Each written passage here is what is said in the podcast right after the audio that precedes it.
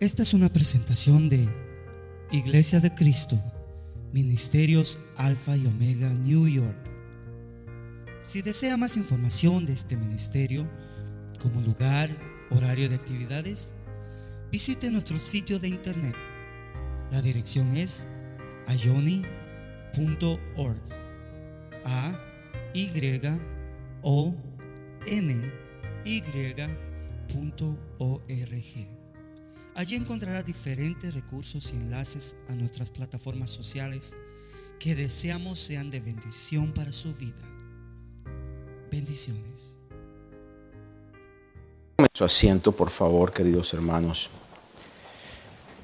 Durante los últimos fines de semana, mi intención, y creo que Dios obra de esa manera, pone el deseo en el corazón para cumplir el propósito que Dios tiene para cada etapa a la que nos lleva. Y mi deseo ha sido hablar acerca del compartir de Cristo con otros, comenzando con la comisión que Dios da cuando dice, id por todo el mundo y predicad el Evangelio a toda criatura, id y hacer discípulos. Es un mandato que el Señor ha dado a su pueblo, a los que Él ha salvado debemos nosotros compartir, dar gratis, de gracia, lo que hemos recibido de gracia, esa salvación que ninguno de nosotros puede pagar o hubiera podido pagar porque no hay nada que pueda comprar la salvación eterna. Y esto es no solamente cuando estamos en alguna actividad eh, de un grupo, sino que en cada círculo al cual usted, Dios ha permitido que pertenezca. Cuando me refiero a eso es su círculo familiar, su círculo del trabajo, su círculo de amistades. Va a haber gente, personas, familiares, compañeros, que necesitan oír el mensaje. Es más, diría yo, todos deben oír el mensaje. Hay quienes eh, lo van a recibir y hay quienes lo van a rechazar. Pero nuestro deber es compartir el mensaje. Esa es la intención, que podamos nosotros saber qué es lo que vamos a compartir. Y como le decía tiempo atrás, no es simplemente decir lo invito a la iglesia, lo cual es bueno. Y recalco la broma que mi esposa hizo el día de ayuno, aunque no ayune, por favor, venga a la casa del Señor, ¿verdad? Venir a la iglesia es bueno, pero eso no es compartir el Evangelio. Es parte, porque los que realmente recibimos el mensaje de Cristo como una consecuencia vamos a venir a la iglesia. Pero compartir el Evangelio es poder decir lo que Dios, la buena noticia que Dios nos ha dado a aquellos que necesitan oírla. Y para que sea una buena noticia tenemos que dejar saber que hay una mala noticia. Y la mala noticia es que la ira de Dios tiene un momento en el que se va a manifestar de una manera como nunca antes el mundo lo ha experimentado. Y si hoy nosotros podemos ver, por ejemplo, lo que está pasando en Florida, eh, lo que pueda pasar en, cuando entre, pues lo que está entrando en las Carolinas. Ya nosotros lo hemos vivido, ¿verdad? Por ejemplo, cuando vino Sandy, que fue quizás lo más difícil. Obviamente aquí no nos tocó tanto en Long Island, o algunas partes, ¿verdad? Como tocó en la ciudad. Y son eventos que manifiestan la ira de Dios. Por ejemplo, el mundo entero ahorita está muy tenso por la situación que está pasando con Rusia. En el caso de que el territorio que ha ganado Rusia ahora lo está considerando ya, como territorio de Rusia y si los ucranianos siguen peleando lo van a tomar como que están eh, invadiendo o, o atacando territorio ruso y pues el presidente de Rusia dice que si es necesario usará armas nucleares. La gran mayoría dicen que está nada más amenazando, pero todos los comentaristas dicen, pero no podemos dejar de considerar que eso pueda pasar. Imagínense, estamos a lo menos ya en una superpotencia como lo de Rusia, con amenazas de un ataque nuclear. Y eso crearía una catástrofe tremenda. Y esa es la realidad que vivimos. Y uh, lo que se puede estar viviendo eh, alrededor del mundo es doloroso. Sin embargo, no será comparable a cuando Dios derrame su ira que está revelada en el libro de Apocalipsis, en las siete copas, o mejor interpretado, siete baldes de la ira de Dios. Porque cuando lo entendemos, va a ser un derramamiento rápido, súbito, uno tras otro y de una manera eh, eh, sorprendente, inesperada para el mundo. Eso es algo que va a pasar y esa es la, la peor noticia que el mundo puede tener. Es lo más catastrófico que puede tener. La Biblia lo dice, yo lo creo que así va a ser por el simple hecho de no ser tan tonto como para no darme cuenta que todo lo que la Biblia ha dicho que iba a pasar está pasando, por consecuencia lo que dice que va a pasar, va a pasar también. Entonces, los cristianos, hermano, eh, eh, sabemos de que esta es la verdad de Dios. Compartir el Evangelio entonces es poder alertar al mundo y dejarle saber que todavía hay oportunidad y hay una vía de escape. El mejor ejemplo, bueno, hay muchos ejemplos, pero uno de los ejemplos mejores es los días de Noé. Noé estaba diciendo, entren al arca porque va a haber un juicio. Entren al arca porque va a haber un juicio. Según se puede notar en los números, eh, de acuerdo a, a, los años que Noé estuvo predicando, dice que predicó alrededor de 120 años, el mismo mensaje. Viene un juicio, va a llover, va a caer agua, nunca había llovido. Y llovió. Y toda la tierra existente fue destruida. Lo mismo es lo que nosotros debemos asumir que es nuestra labor como iglesia. Especialmente cuando se le pide razón, que usted y yo estemos preparados para dar el mensaje. Y como le digo, algunos lo van a recibir, otros lo van a rechazar. Hoy mismo quizás en este lugar, algunos que vean el video lo van a recibir, otros lo van a rechazar. Pero nuestra función es poder hablar, es poder compartir el mensaje. Y aquellos que en la misericordia de Dios, Dios quiera salvar, van a ser salvos. Y los que Dios no quiera salvar, ninguno de nosotros podemos hacer algo al respecto. Porque en la soberanía de Dios es Dios el que llama, es Dios el que salva, pero lo que nosotros tenemos que hacer es hablar. Lo demás en la soberanía de Dios está en sus manos. Ahora, déjenme compartirle hoy algo. La Biblia claramente enseña que Dios es quien nos ha escogido por su propia voluntad. Claramente, eso yo estoy totalmente convencido que es algo que no se puede refutar, no se puede negar. Le voy a leer dos versículos en respecto a esto que ya los hemos visto anteriormente, pero quiero recalcarlo. Romanos 9, 16 dice así que no depende del que quiere ni del que corre, sino de Dios que tiene misericordia. It does not therefore depend on human desire or effort, but on God's mercy. Es la misericordia de Dios la que salva. Si hemos nacido de nuevo ha sido por la misericordia de Dios. Ninguno de nosotros tuvo alguna acción de buscar a Dios, porque el Salmo dice, no hay ni aún uno bueno, todos se desviaron, nadie que busque a Dios. Entonces la misericordia de Dios es la que nos ha salvado. Juan 6:44 dice, el Señor Jesús hablando, nadie puede venir a mí si no lo atrae el Padre que me envió y yo lo resucitaré en el día postrero. Domingo pasado yo le hablaba acerca de la atracción o ser atraídos o literalmente ser arrastrados por Dios. Nadie puede venir a Jesús, que es la puerta de la salvación, si el Padre no lo atrae. Entonces, si usted y yo ya hemos entrado, sintámonos agradecidos, más que afortunados, y de una u otra manera, hable usted con Dios y dígale, Señor, ¿qué puedo hacer yo para poder serte útil?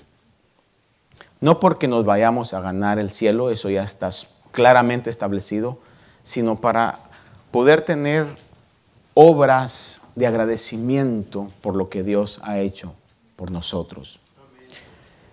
Juan 10, 26, habló el Señor acerca del otro lado. Hay quienes son salvos y hay quienes no son salvos por una sencilla razón.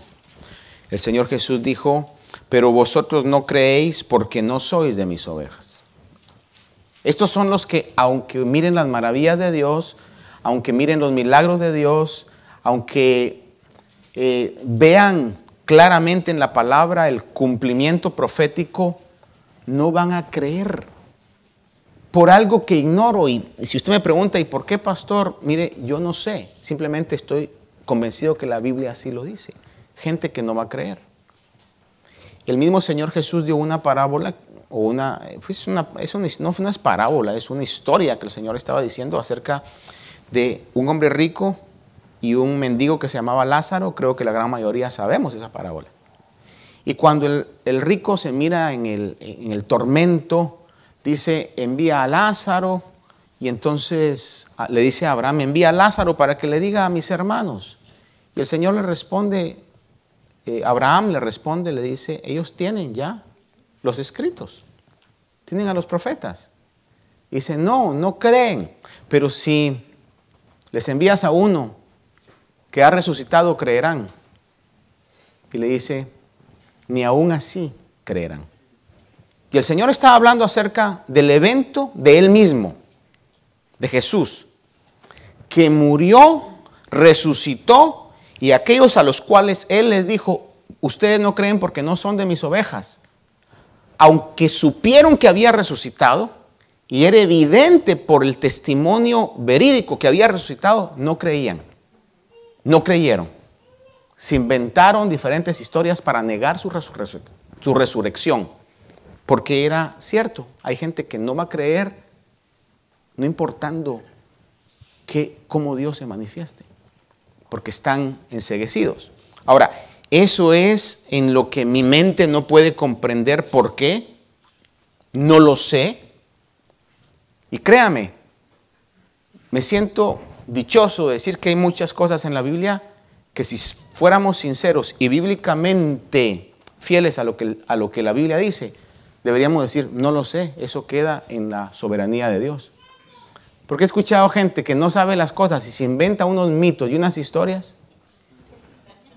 Y luego está toda la gente toda confundida, hermano, porque la Biblia no lo revela. Si la Biblia no lo revela es porque Dios en su sabiduría no quiso revelarlo. Pero está claro en la palabra de Dios que hay quienes se van a salvar y hay quienes no se van a salvar. Cuando los discípulos le preguntaron, ¿por qué les hablas en parábolas? El Señor dice, para que oyendo no puedan entender. No sea que se arrepientan y yo los tenga que salvar. Eso no lo dijo Judas. Eso lo dijo el Señor Jesús. Entonces, eso existe. Ahora, Usted y yo, lo que tenemos que hacer, y está claro en la palabra, es, debemos predicar el Evangelio. Dios va a salvar a los que tenga que salvar. No es para que usted diga, ah, bueno, si es así, entonces ¿para qué predicar? ¿Sabe por qué? Porque el Señor nos ha dado el mandato y porque la Biblia claramente dice que vamos a ser salvos solamente a través de la predicación del Evangelio. Y como lo dijo a un personaje tiempo atrás, y yo lo he dicho acá, de que Dice, predica en la mañana, predica en la tarde, predica a todas horas, pero por sobre todo, y cuando sea, pero, cuando, y cuando sea necesario, abre tu boca con palabras, dando a entender que nuestro testimonio es una predicación constante. Y estoy de acuerdo con eso, a medias, porque de una u otra manera tenemos que hablar en un momento determinado. No solamente comportarnos como cristianos, sino en un momento determinado necesitamos hablar la palabra porque no nadie nace de nuevo por el testimonio de otros. Nacemos de nuevo cuando oímos la palabra de Dios. Por eso mi objetivo es el siguiente. Podrá quienes les guste, quienes no les guste, pero yo quiero ser fiel que cada vez que yo tenga la oportunidad de predicar aquí, le voy a hablar de la palabra de Dios. No le voy a compartir mucho de mis pensamientos, de lo que yo creo, lo que yo pienso. Eso es sumamente eh, no importante. Lo que importa es que cada vez que nos congregamos podamos escuchar la palabra de Dios. Es la que nos salva, es la que nos limpia, es la que nos está santificando día con día. Es la que nos ha hecho nacer de nuevo a los escogidos. Escuche esa palabra. Los escogidos. ¿Habrá alguno que tenga necesidad que expliquemos qué, significa escogimiento? Creo que todos sabemos, ¿verdad? Se lo voy a poner en este aspecto. Hay muchos anuncios en la televisión que salen donde dice adopta a un perro o una mascota. ¿Ha visto usted algunos anuncios, sabes? Y ponen perritos muy agradables con cara de triste que están enjaulados. Yo personalmente creo que es una experiencia tortuosa hacer eso para alguien que lo quiera hacer. Pues qué bueno, ¿verdad? Yo se lo aplaudo, pero yo me pongo a pensar si yo tendría que adoptar a un perrito. Entro ahí y la gran pregunta es, ¿cuál? ¿Sí me explico? ¿Cuál? Más si me cayeron bien unos tres.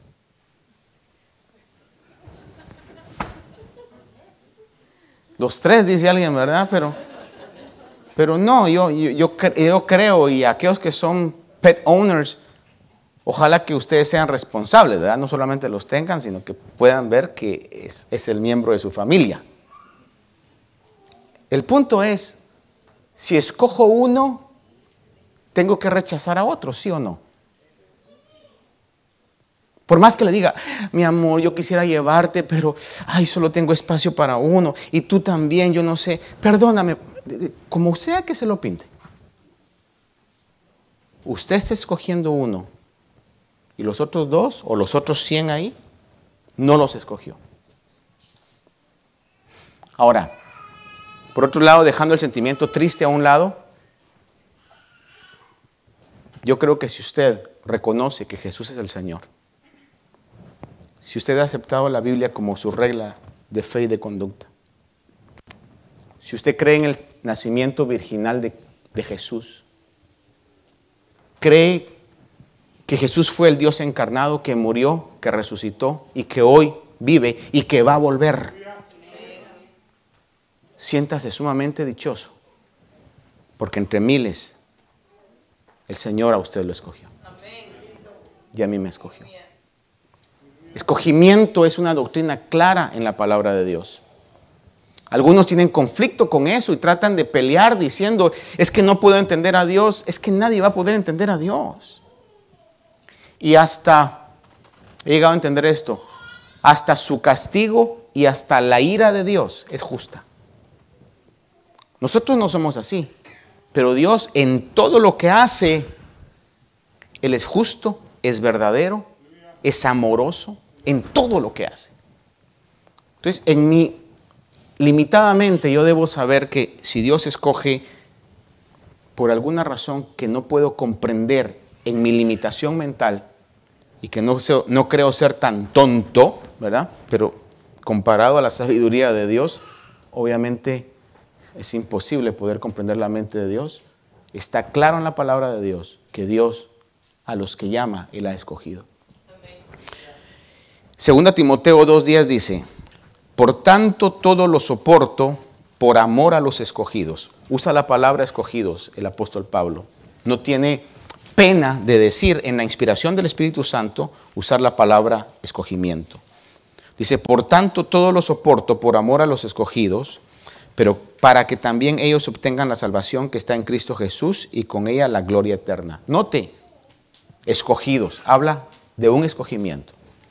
Efesios 1 del 4 al 6 dice, según nos escogió en Él antes de la fundación del mundo, para que fuéramos santos y sin mancha delante de Él, y sigue diciendo, pero escuche, dice, según nos escogió en Él.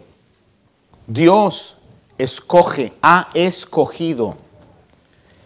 Ahora, sigue diciendo, en amor nos predestinó para adopción como hijos, para sí mediante Jesucristo, conforme al beneplácito de su voluntad. Esto quiere decir, de acuerdo a como Él quiso, como a Él le dio la gana hacerlo.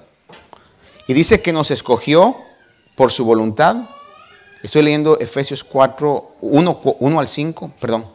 Dice, para alabanza de la gloria de su gracia que gratuitamente ha impartido sobre nosotros en el amado. Algo muy importante que tenemos que entender en nuestra vida es que Dios nos ha escogido para su gloria.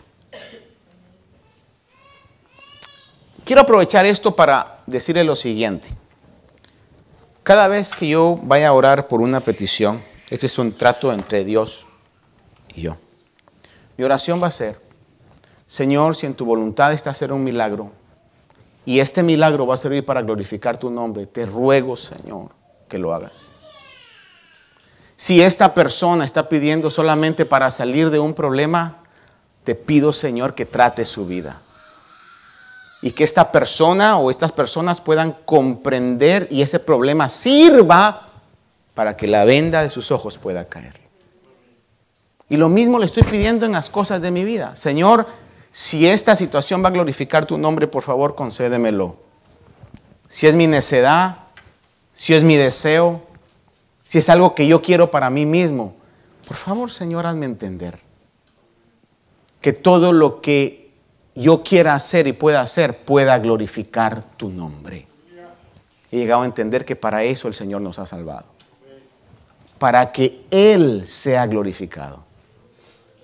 Al final del día, hermano, o al final del tiempo, cuando la iglesia llegue a ser glorificada, como lo dice la Biblia, va a ser para que las creaciones puedan dar gloria a Dios por lo que Él hizo con cada uno de nosotros.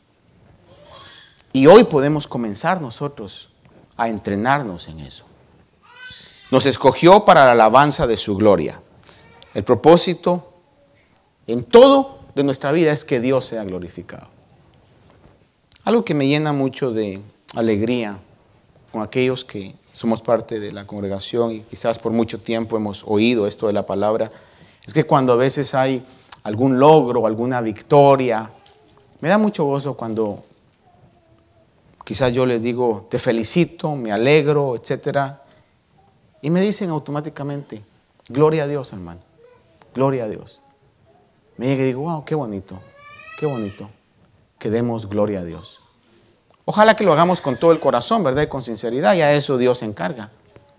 Pero que lo que hagamos pueda ser siempre en todo para la gloria de Dios. Efesios 1 del 11 al 14 dice, también hemos obtenido herencia, habiendo sido predestinado según el propósito de aquel que obra todas las cosas conforme al consejo de su voluntad, recalcando que Dios hace como Él quiere hacer. Dice, a fin de que nosotros que fuimos los primeros en esperar en Cristo, seamos para alabanza de su gloria. Recalca una vez más que el propósito por el cual Dios nos ha salvado es para que Él sea alabado, para que Él sea glorificado. En él también vosotros después, escuche esto, en él también vosotros, después de escuchar el mensaje de la verdad, el evangelio de vuestra salvación, y habiendo creído, fuisteis sellados en él con el Espíritu Santo de la promesa, que nos es dado como garantía de nuestra herencia, con miras a la redención de la posesión adquirida de Dios para la alabanza de su gloria. Vea cómo recalca la Biblia que nuestra salvación es para la alabanza de su gloria.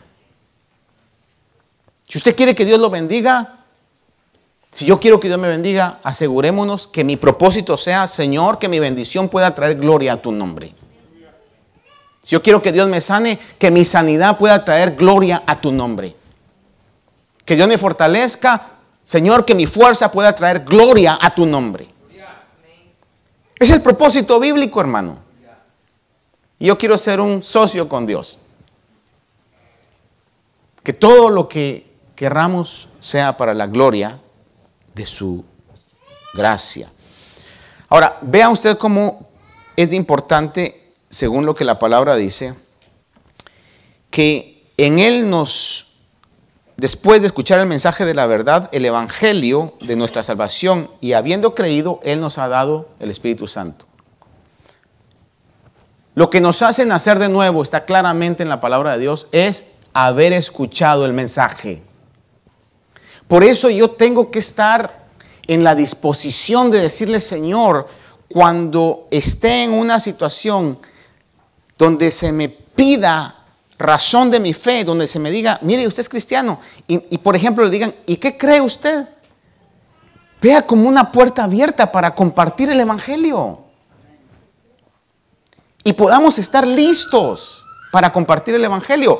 Porque no sabemos, quizás sea esa la persona que Dios ha preparado para que por medio de usted esta persona sea salva. En cualquier circunstancia. Que eso sea así. Yo sé que algunos, aquí no hay nadie, los que no vinieron hoy son los que piensan eso de mí, pero algunos dicen que predique el pastor.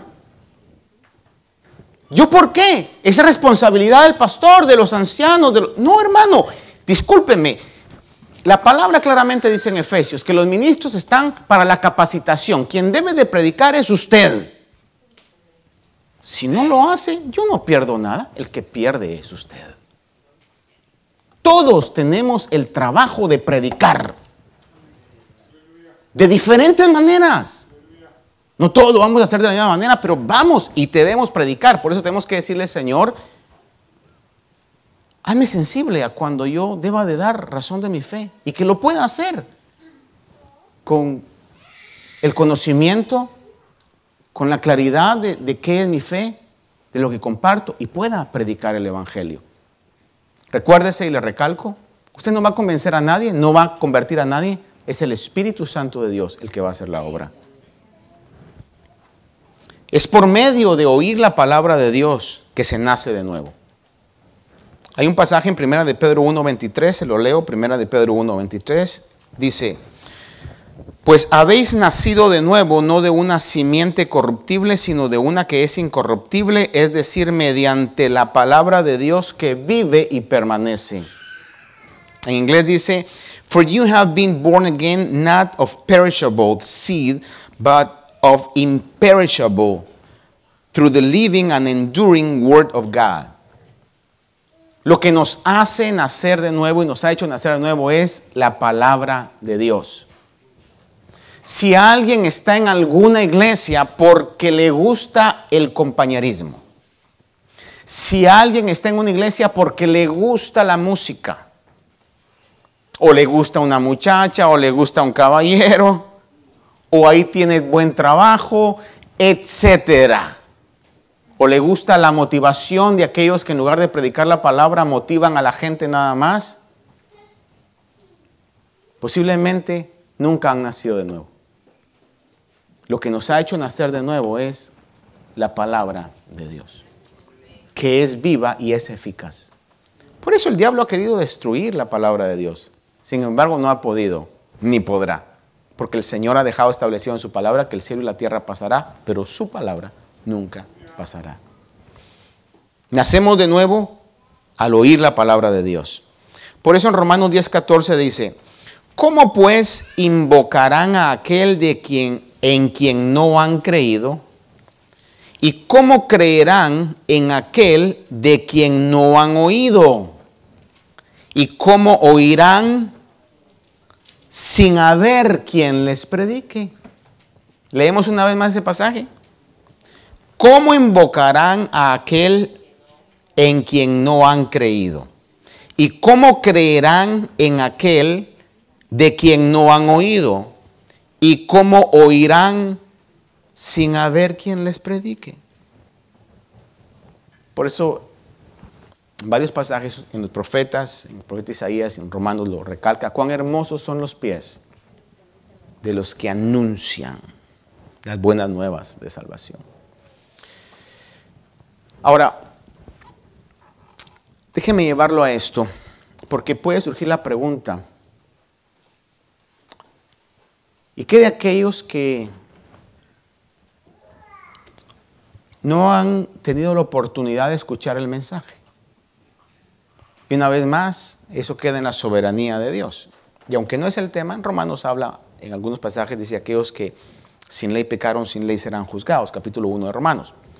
No habla específicamente de la salvación, pero algo que es importante reconocer es que la palabra revela que aquellos que tienen el genuino deseo de buscar a Dios, en la misericordia de Dios se les revela.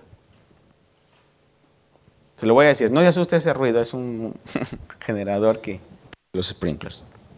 Mire, cuando una persona tiene el deseo genuino de buscar a Dios, Dios de una u otra manera lo va a llevar hacia Jesucristo. Le voy a leer rápidamente tres versículos. Deuteronomio 4:29, donde revela que Dios se dejará encontrar de quienes genuinamente deseen conocer de Él.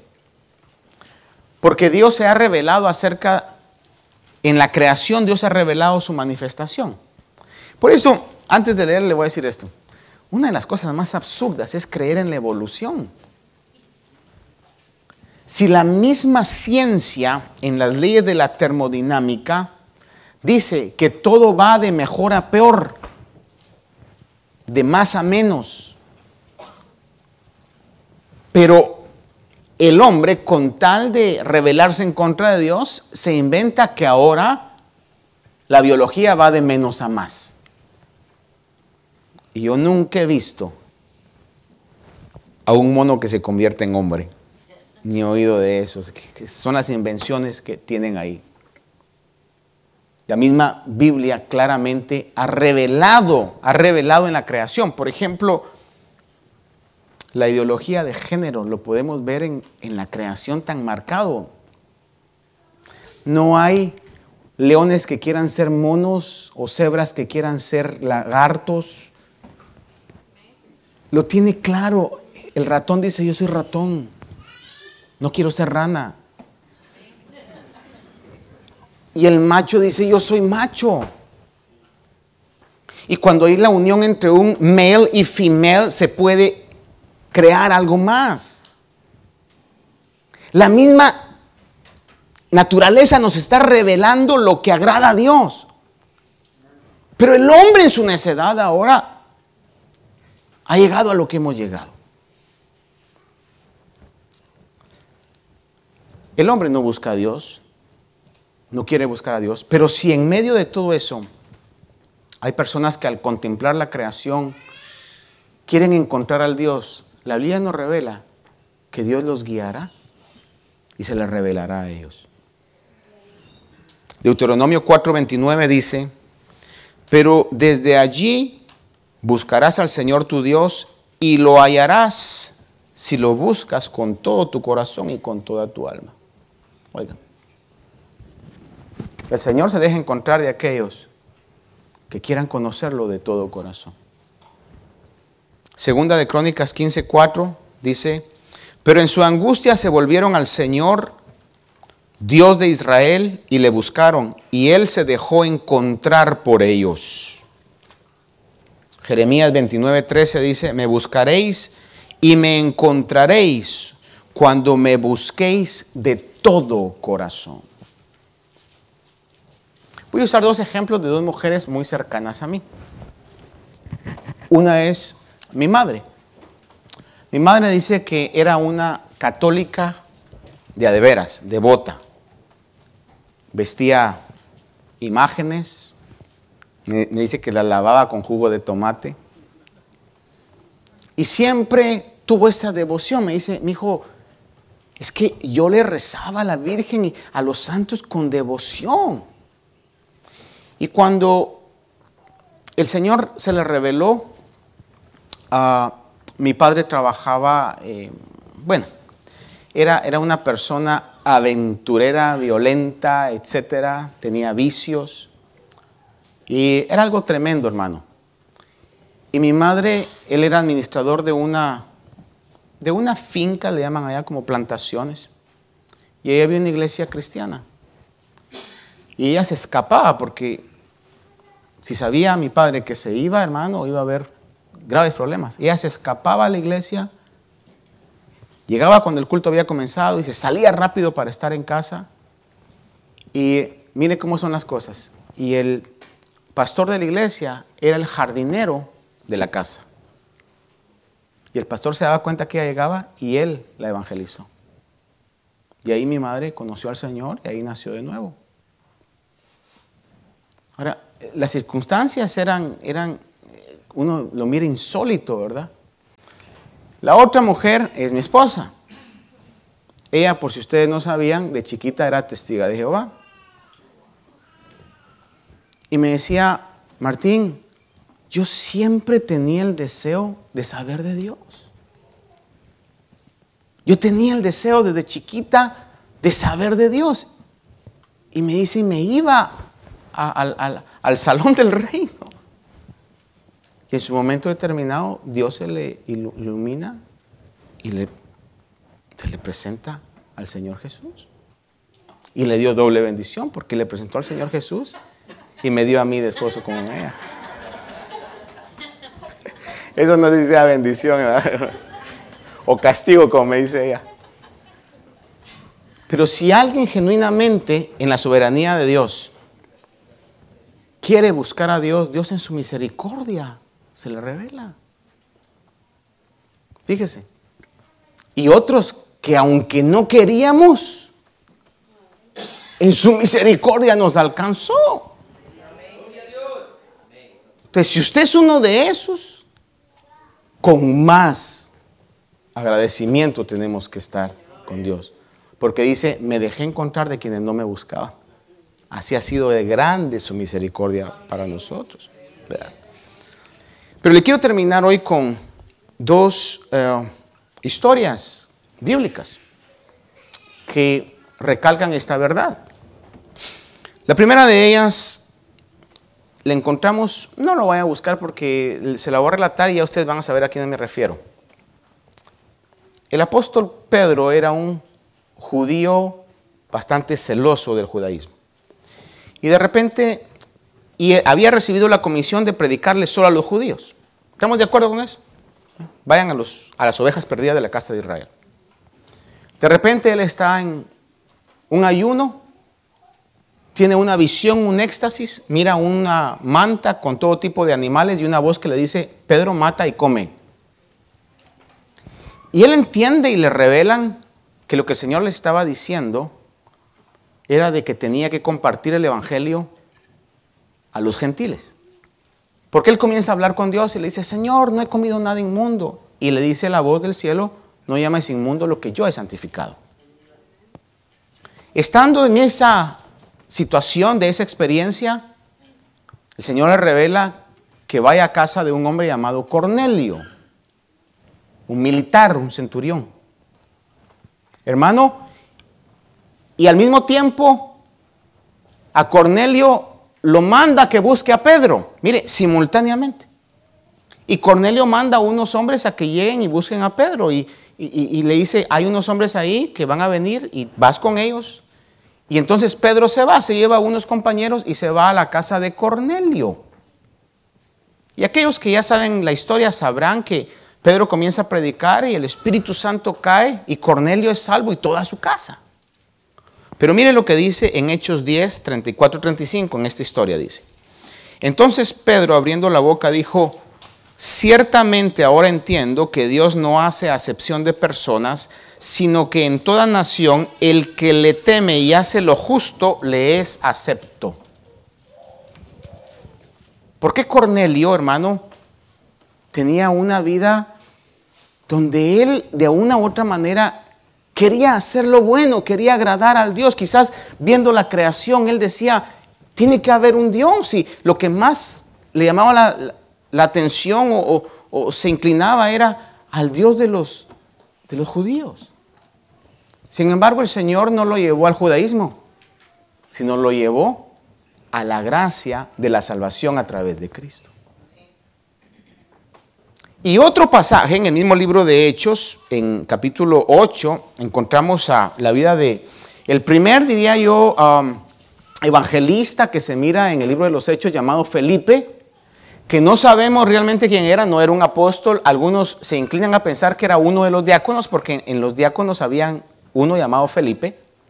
Pero este Felipe se va a una región de Samaria a, evangelizar. Es enviado a evangelizar.